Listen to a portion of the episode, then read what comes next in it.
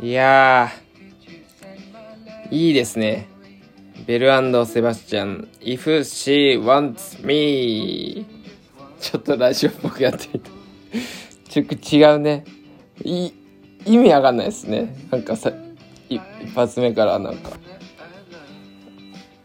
あれだよね。ラジオのさ、途中でさ、あの、曲かけてさ、で、それが終わ、聞き終わった後に、今みたいな感じのことを言うよね。大体ね。いやー、始まりました。えーラジ鉄14回目ということで、はい、ちょっと暑いですね。お風呂に入ってまいりました。えー、ただいま、えー、5月20日の21時5分。はい。今日もお仕事終えましてですね、えー、帰ってきてお風呂に入って、この時間でございます。最高です。はい。今日もね、報告ありますね。えっ、ー、とね、まあ、ちょっと前から、まあ、6月ぐらいをね、めどに、イートインを、まあ、緩やかに気をつけながら始めていこうかなと、えー、思ってましてですね。えー、で、まあ、対策、何ができるんだと。まあもう、お店それぞれ考え方も違うし、まあ人それぞれ考え方も違うし、お店の形によっても、その面積だったりとか、そのね、席の配置とか、カウンターなのかテーブルなのかとか、そういう形態で、ね、あのー対策って変わってくるんじゃないかなと。まあちょっと前にも話しましたけど、まあほぼ野外みたいなところでお店やりたいよねみたいな、そういうね、発想にもなったりもするんですけど、まあ今のヤングはね、えーまあ割とまあ狭すぎでもないけど、まあ、広くはないお店なのでまあお客さん同士のね感覚だったりとか換気だったりとかやっぱりそこら辺気をつけながらっていうふうには考えてるんですけどあのーまあ、一番ね心配なのが、まあ、スタッフとカウンターに座ってるお客さんの距離ですよね。こう向かい合ってあのーまあ、いるわけじゃないですか。まあ、スタッフはもちろんマスクを、手袋を着用してやらせていただくんですけど、まあ、お客さんはね、ご飯食べるときは、あのー当然マスク外すわけで、そうなってくると、まあ、僕らからお客様にっていうリスクもあるし、逆にお客様から僕ら、スタッフにっていうリスクもあるんですよね。あのカウンターの近さだと。なのでやっぱりそこは、まあ、チームヤングのインスタでもだいぶ前にあの書いたと思うんですけど、とにかくビニールカーテンつけるのは嫌だと。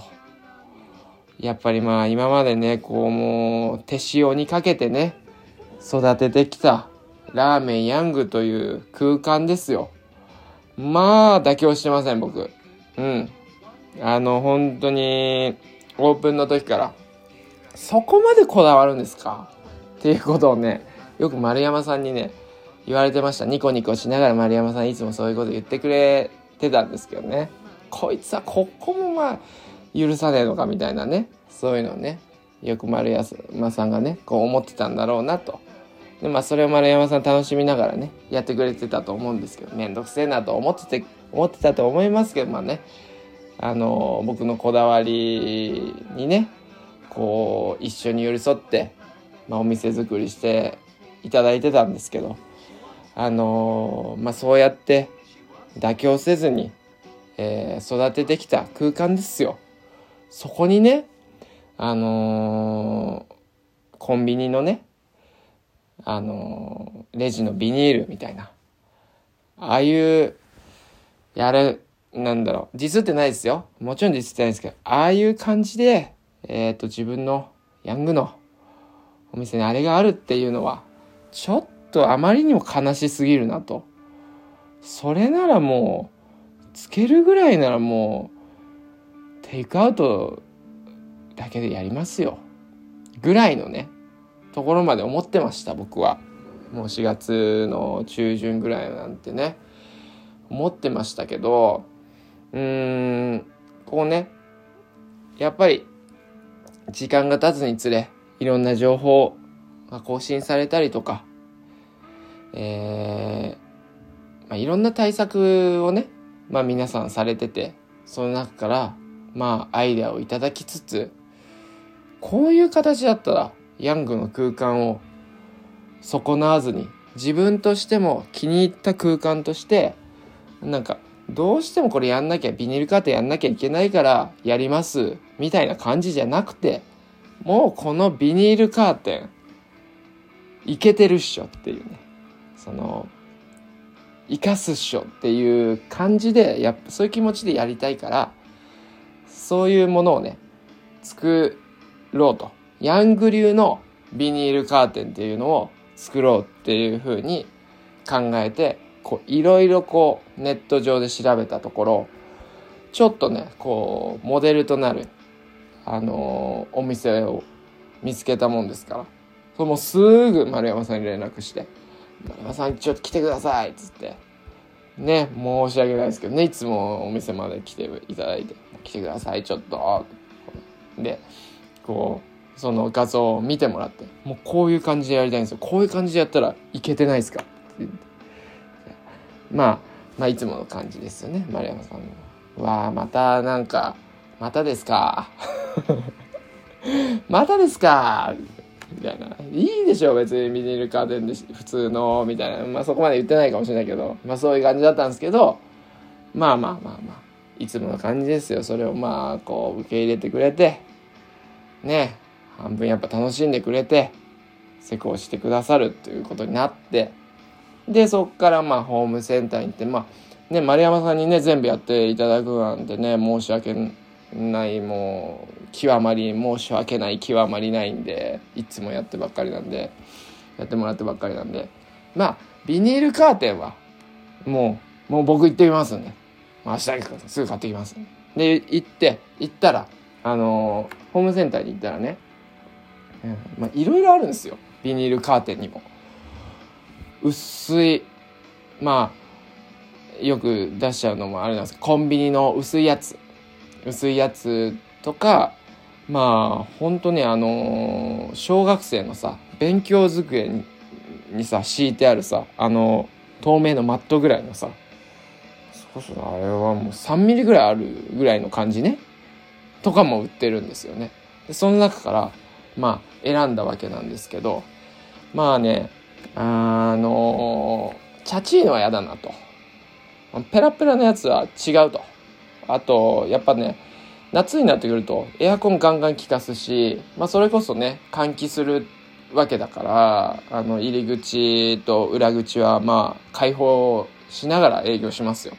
だからこそ、まあこれもまたエコな、エコじゃないんですけど、あの、エアコンはもう最低気温、最低気温何？気温でいいんだよね。最低気温で、えー、最強。で、ガンガン、エアコン冷やしながら。で、扇風機も3つもバー回しながら営業しますよ、夏は。なのでね、ペラペラだったらね、もうもう風になびいてダメじゃないですか。ね、ちょっと風吹いただけでダメだから。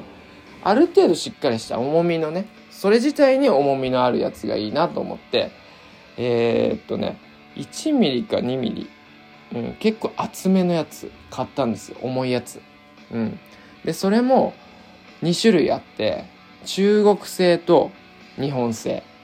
あのー、ノーブランドと中国製のノーブランドと日本の、まあ、メーカーねがあってでとりあえず2つ買ってきたんですよ。あのー、10センチで買えるっていうかで、ちょっと丸山さん見てもらって、どうですかね。僕ね、最初ね、中国製のやつの方が安いんだけど、中国製のやつの方が透明度が高かったの。あのー、日本のメーカーのやつって、それ自体になんか機能がついてて、例えば、あのー、燃えないやつ望遠加工がされてたり、防菌加工がされてたり、まあ、ちょっと他は覚えてないんだけど、まあ4つぐらい機能がついてて、で、やっぱその機能がある分、多分ね、その透明度がね、あの、ちょっと濁ってるんでしょうね。その成分で。まあ、わかんないですよ。わかんないですけど、成分で多分濁ってる。うん。加工がされてるからね、表面に。だと思って、僕は、できれば、あの、お客さんの顔もなるべく鮮明に見たいし、まあ、お客さんがね、僕の、僕らのことをね、見てくれてるか、まあまあわかりませんけど、まあなるべく鮮明に僕らもね、あの、スキンケアしてますから、うん。できるだけまあ、あの、透明感ある感じで見てほしいなと、まあ思って、まあ、中国製のやつ買おうかなって思って、丸山さんにこう見てもらって、どうですか？こっちの方が透明度ないですか？こっちの方がいいんじゃないですか？いやー、ちょっとね、この、なみなみがねっていう話になってそのなんていうの？フィルム自体の形状？ちょっとこう、うん、跡がついてるっていうか線が入ってるっていうかこう丸めてこう持ってくるもんだからちょっとこう折れてるみたいなね感じでちょっと波打ってるからあの日本製の方が波打ちが弱いから日本製の方がいいですよって丸山さんが言ってくれて、あ、そうか、と思って。確かになと思って、透明度は、まあ、ちょっとは濁るけど、まあ、その波打ってない方がいいし、あとまあ、何よりもさ、やっぱ防菌って大事じゃないですか。うん。清潔感ね。だから、まあ、日本製にしようということで、えー、まあ、値が張りましたけれどもね。まあ、このラジオ、お金の話ばっかしてますけどね。はい。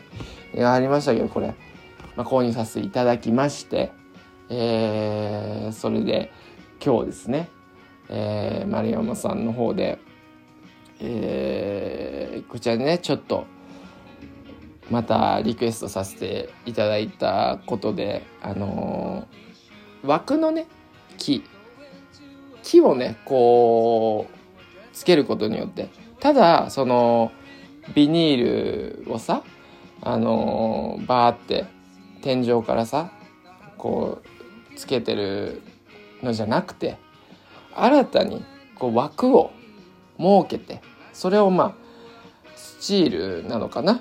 あのアルミなのかな？そういうこう糸で天井からつってでその枠にビニールカーテンをつけてっていうねそういう施工にねしていただいたんですよ。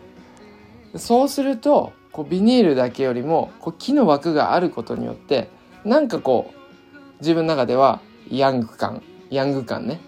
ラーメンヤング感出るしうんヤングの空間に馴染むしなんかそれ自体がこうビニそのビニールカーテン自体がなんかこう、うん、いいいい感じ。そこに会ってくれて嬉しい感じに変わるなって思ってそれをねつけていただいたんですけど。木もちょっと丸山さんごめんなさい。ちょっと木もいいやつ使ってほしいって言って。ででもここのここのここに使ってもらったヤグのねここに使った木とかこういう感じがいいんですよね。それがまあ広葉樹の、まあ、タモっていう木らしいんですけどね。僕広葉樹好きなんですよ。広葉樹の木目が好きなんですよ、まあ、僕奈良材あの、まあ、オーク材ですよね。あのが一番ね好きなんですけどあの杉とかそういう新なんて言うんだっけあれ。それ忘れちゃったけど。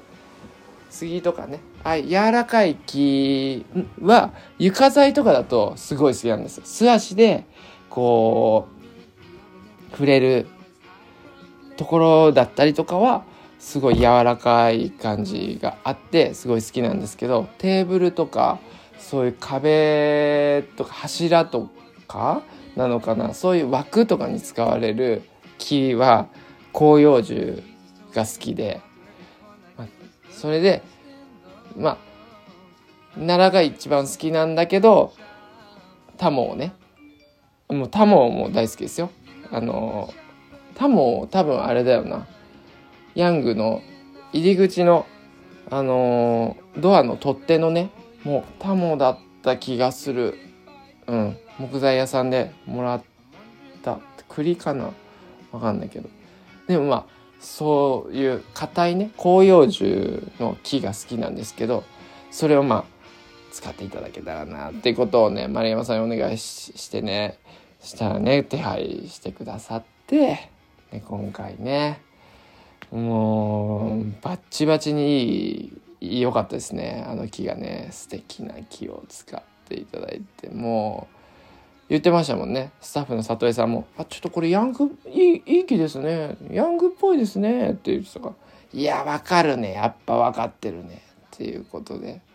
まあ皆さんもねあのもうラジテスリスナーの皆さんだったらもう気づいていただけるかなと思って、まあ、そこら辺もね是非ヤングにいらしたらチェックしていただけるとね嬉しいですね。なんもねすごいいい感じのまあこれぞヤングのビニールカーテンだっていうね誇れるビニールカーテンをね丸山さん作ってくださったのでね金曜日から、えー、イートインを緩やかに始めていけたらいいかなと。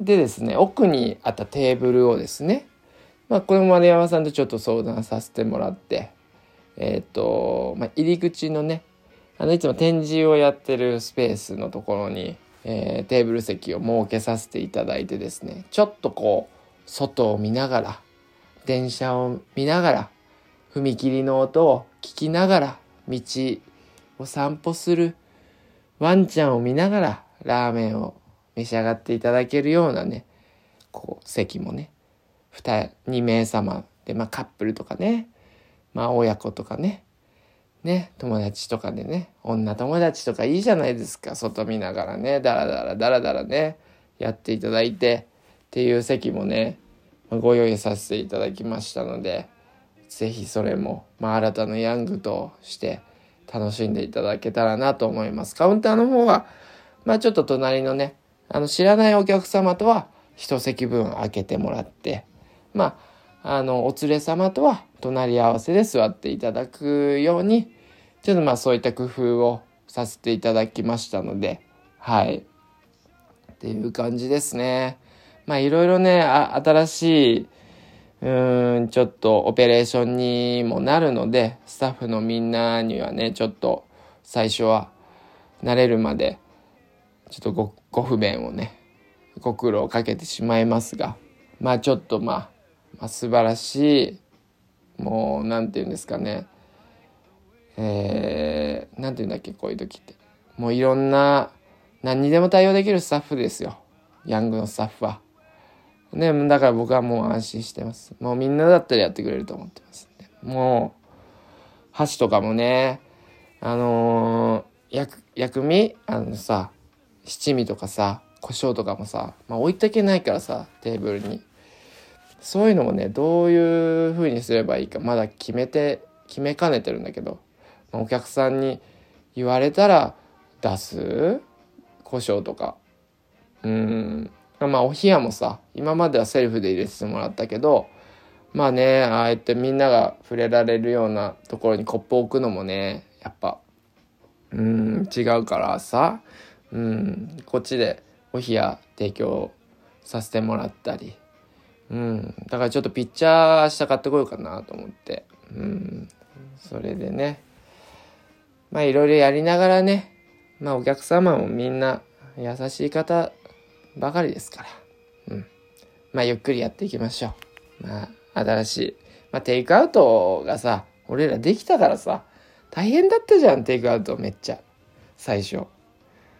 もう試行錯誤の繰り返しですよ。もうねそれが今ではねもう皆さん慣れてうんテキパキやってくれてるからまあ僕安心してます。みんなだったらできますのでね。よろしくお願いしますね。はい、うん、はい。でですね。今日はまあちょっとまあスキンケアのね続きをお話ししたいなと思っておりまして最近ゲットした。えー、思いましたよ僕は。えー、こういったものは基礎化粧品と言います。はい。化粧品ではないです。肌を整えるスキンケア用品のことを基礎化粧品と言います。申します。はい、えー、基礎化粧品をですね、えー、スタッフの、えー、楓さんと里江さんからいただきまして、まあ、楓さんちょっと借りてるみたいなちょっと使ってみてみたいな感じだったんですけどまずですね、えー、今ですね使ったものですねお風呂上がりに。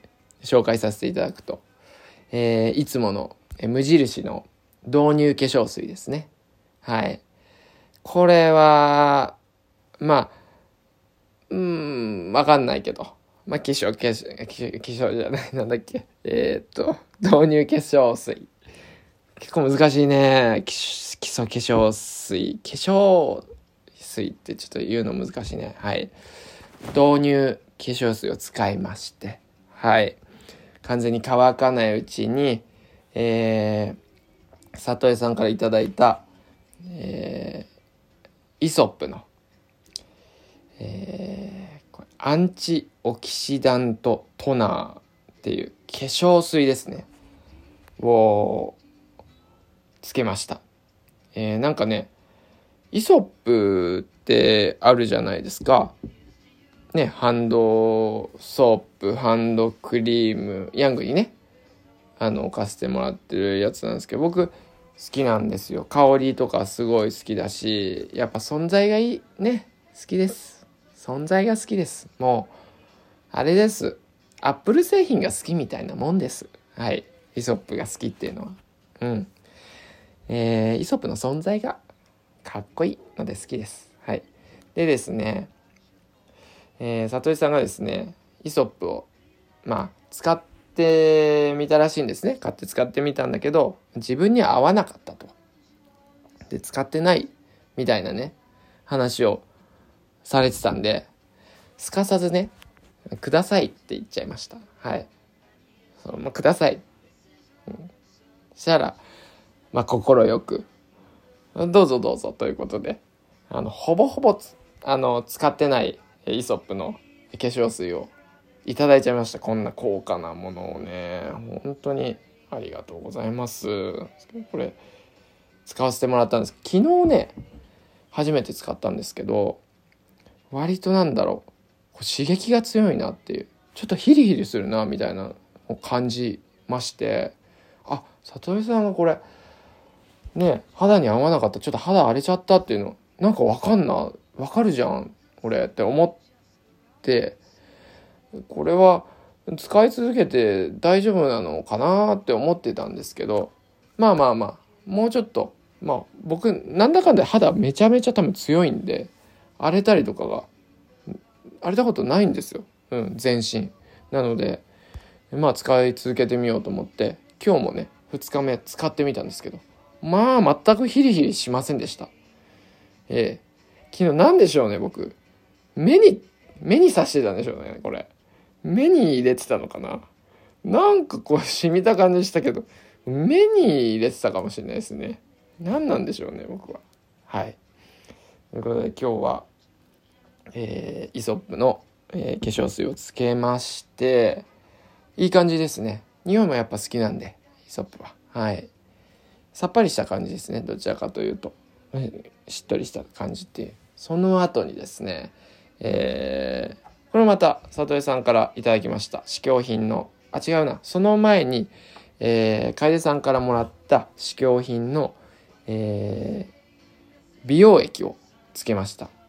これね、美容液今ね、いろいろこう、欲しいなって思ってるんですけど、まだね、あのー、一つも変えてないんですけど、えっ、ー、とね、もらった美容液が、あれです。田中みな実の、今ね、人気の田中みな実さんが、使っていると言わ言われているやつなんですけど MT って書いてあったかな？ちょっと捨てちゃ捨てちゃったからわかんないんだけどまあああったかな？そうですね MT コンスコントアセラムってやつですね。うん。MT コントアセラム。これね、ごめん、この前ね、コメントをね、見落としちゃってて、えっ、と、田中みな実の何とかが良かったみたいなのをね、コメント、まあ、記憶の中に残ってる、そういうコメントもいただいてたんですね。うん。で、だから、かいさんこれ、ね、この話になった時、ああと思って思い出して、あ、そういえばコメント来てたと思って、いいやつじゃんと思って、これね、今日つけてみました。はい。まあ、ちょっと一日だけじゃね、違いもね、わからないんですけど、まあ、明日の朝、どうなってるかっていうの楽しみですね。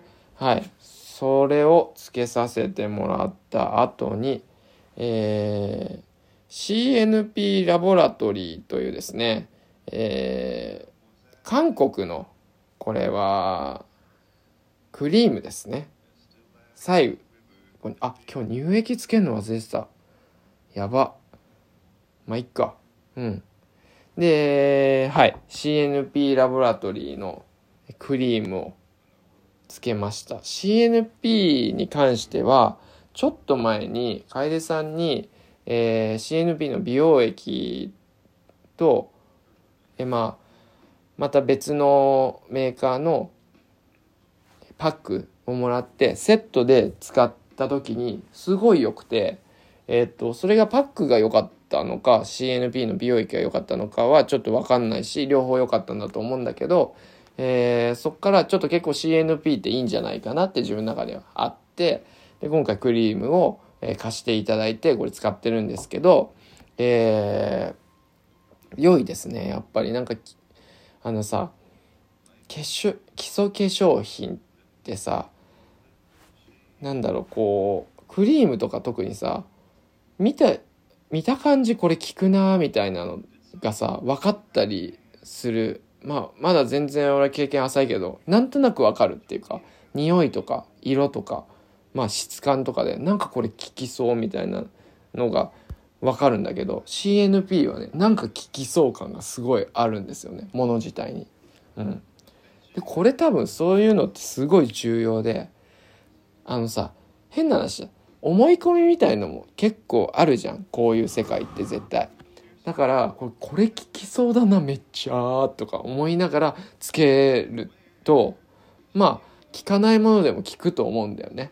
うん、で、まあ、CNP をやりました。はい。その後でね僕ねいつもさ、まあ、前回言ったとワセリンつけてるじゃないですか。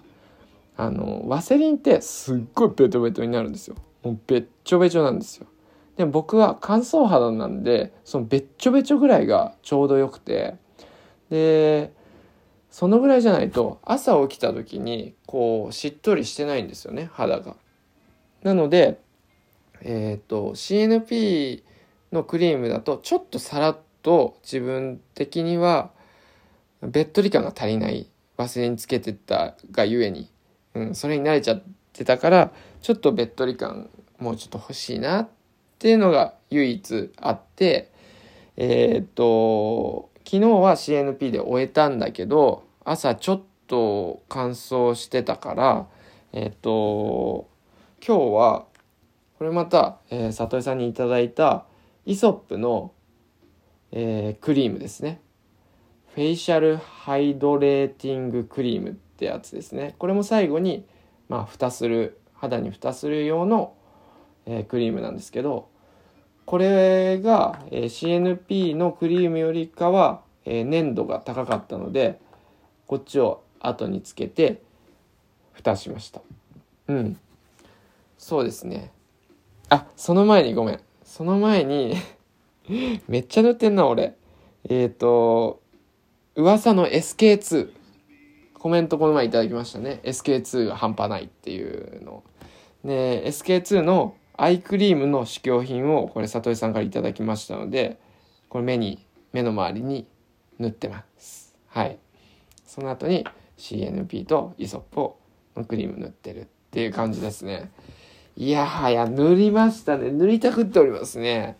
えー、あのね、まあ、昨日も、まあ、基本的にはこういうスタイルでやったんだけど今日の朝そして今日えー、夜お風呂に入ってこう顔洗うじゃないですか。で手であの顔に触れるじゃないですか。手で顔に触れるとさなんかわかるじゃん。今日の肌のあの状態みたいなのが。なんかねすごい今日はスムースな感じだったんですよね肌が。やっぱ効いてんなっていうのがねありまして。一つ分かったことがあるんですよ僕。あのー、前に話したメンタリストの DAIGO さんが、まあ、YouTube で、えー、もうスキンケアはこれとこれだけだっつってもう日焼け止めとクリームだけだぞと。それ以外のもんなんて別につけても変わんないや。みたいな話をしてた。それに影響を受けて僕は日焼け止めとクリームしか日焼け止めとワセリンしか塗らない時期があったっていう話をしたと思うんですけど結論ねあの化粧水とかね。まあ美容液クリームとか乳液とか。これね全然意味あります。全然意味ありました。あパックとか美容液とか。まあ当たり前だろってこれ聞いてるね。あの女性の方は思うかもしれないんですけど。あの当たり前なのかもしれないですけど。これほんと効果ありますね。うん。やっぱ違うだからさやっぱ鏡って見るじゃないですか。朝起きて顔洗う時。で夜お風呂から出た時鏡見ますよ。その時にねあのー、自分の顔がね何て言うんだろうな。少しでもさいいとさうんテンション上がるっていうかさなんか気分いいいいわけですよ、うん、だから何が言いたかったんだっけ？話してるとなんかよく分かんなくなることありません？なんかさ友達とさ話してる時とかさこうある程度さ10分ぐらい話してくるとさなんか自分が何話せばいいのか分かんなくなっていうかなんか今何の話してたんだっけみたいなよくなっちゃうんですよね僕友達の話が面白くないとかじゃなないのにあの友達の話がなんか入ってこなくなる時があって でもそのなんか自分の中ですごいジタバタするんだけどいや聞かなきゃ聞かなきゃとか次なんか何なんか言わなきゃとか思うんだけど電話電話しててもそうだしさなんかよく分かんなくなっちゃう時があって。ラジオもね結構そうなんだよね。話してる途中に何話してたんだっけみたいなあって。しかももうさっき話してたこと忘れちゃったしやべえな。まあそう。そうそうそうそう。だからさ気分良くなるわけですよ。それだけで。僕はね。うんあなんか肌の張りがあるな今日。とか思うだけでなんかうんみたいな。今日やるぞみたいな感じになるんですよね。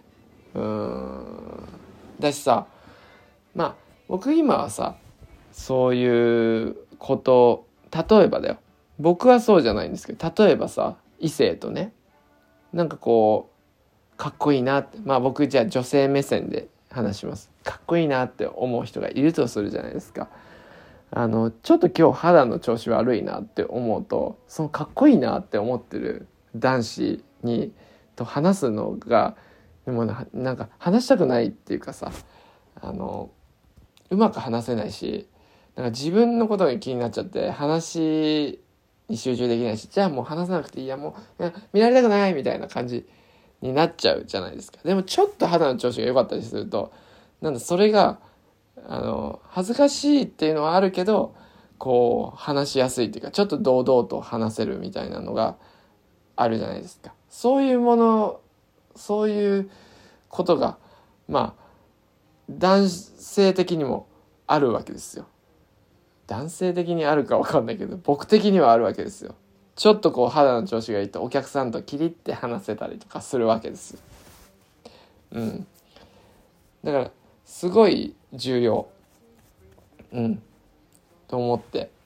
でそれ明るくなれるからあの肌が調子良くなるのはすごい僕の人生にとってプラスなのでこれからもスキンケアを続けていきたいと思います。これよくあの好きで見てる YouTuber の筋トレ YouTuber の人の話し方なんだけど語尾をなんかね「やります!」とか言う。やばいねやばいね。そうそう。あちょっと寒いね今。あびっくりした。自分寒すぎて今びっくりした。あーよし。というわけではい。えーですねコメントいただいておりますので読ませていただきたいと思います。思います。えー、てつさんこんにちは、えー、ニュートラル届きました。ニュートラルはねあのヤングオリジナルのアロマミストでございますね。はい。とってもいい香りですね。サムウェアも楽しみになりますね。えー、前回の、まあ、ラジテツでお話しさせてもらった次はサムウェアっていうアロマミストを作りたいぜっていう話をねさせてもらったんですけど。サムウェアも楽しみになりますね。ありがとうございます。楽しみにしててください。もうねいいの作りますよ。うん。千代ちゃんがいいの作ります。はい。当分はこの香りに癒されたいと思いますありがとうございますあと、手書きのメッセージ嬉しいです。あ、ニュートラルね。そうなんですよ。最近ね、発送に関してはね、ほぼほぼですね、里井さんにお願いしてるんですけど、僕も、まあ、ポスターに関しては僕が100%、あの、ポスターに関してはもう、もう最近僕段ボール屋さんなんで、もう段ボールずっと作ってるんで、まああのね、ポスターのね、放送のね、段ボールね、あの、僕オリジナルなんで、僕が全部もう、全部作ってます。あの60サイズの段ボールをもうカットしてですね、もう形を三角、三角柱を作って、えー、ポスターは僕書いておりますね。あ作っておりますね。はい。手書きのメッセージをね、あのー、里井さん書いてくださってって、えー、本当に僕もね、ありがたいなと思っております。はい。ペンネーム100%ジュース好き。100%ジュース好きよりって書いてある。100%ジュース好きさんありがとうございます。僕も大好きです。100%ジュース大好き。もうね、100%オレンジジュースの、あ、その、オレンジジュースの話したね、ラジオでね。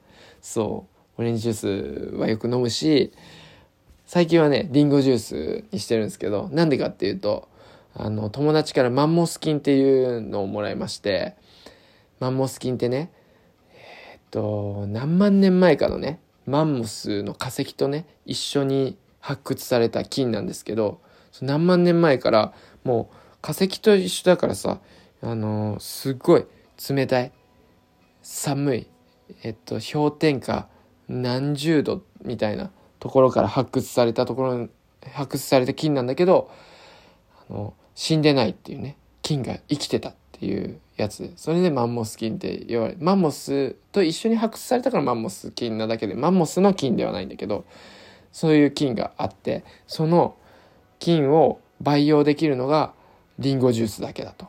でリンゴジュースにそのマンモス菌を入れるとこう発こうね、まあ酵素ジュースみたいなもんなのかなわかんないけど、こう炭酸に、炭酸ジュースになるの。リンゴジュースが。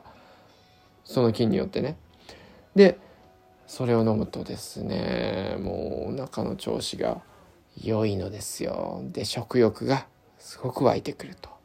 たくさん食べれちゃう。よって僕が太れるっていうね、そういうジュースがあるんですけど、まあ、興味ある方はそのカスピカヨーグルトみたいなもんなんであの種を分ければみんな誰でもね培養できるものなんでそうそうそうそう。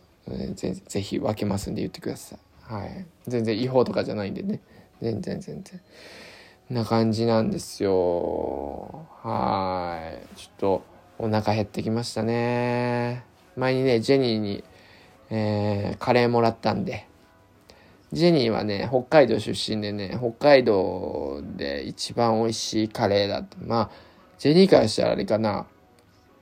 あの、日本一うまいみたいな感じなのかな。日本一うまいカレーをね、いただいたんでね、今日は、それを夕飯に食べたいなと、思っております。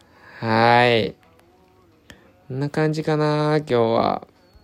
なんか、いろんな話できてよかったですね。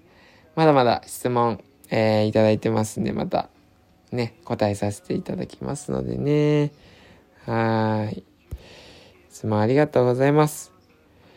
では、またですね。お待ちしております。ラジ鉄でした。ヤングでもお待ちしてます。はい。ありがとう。おやすみなさい。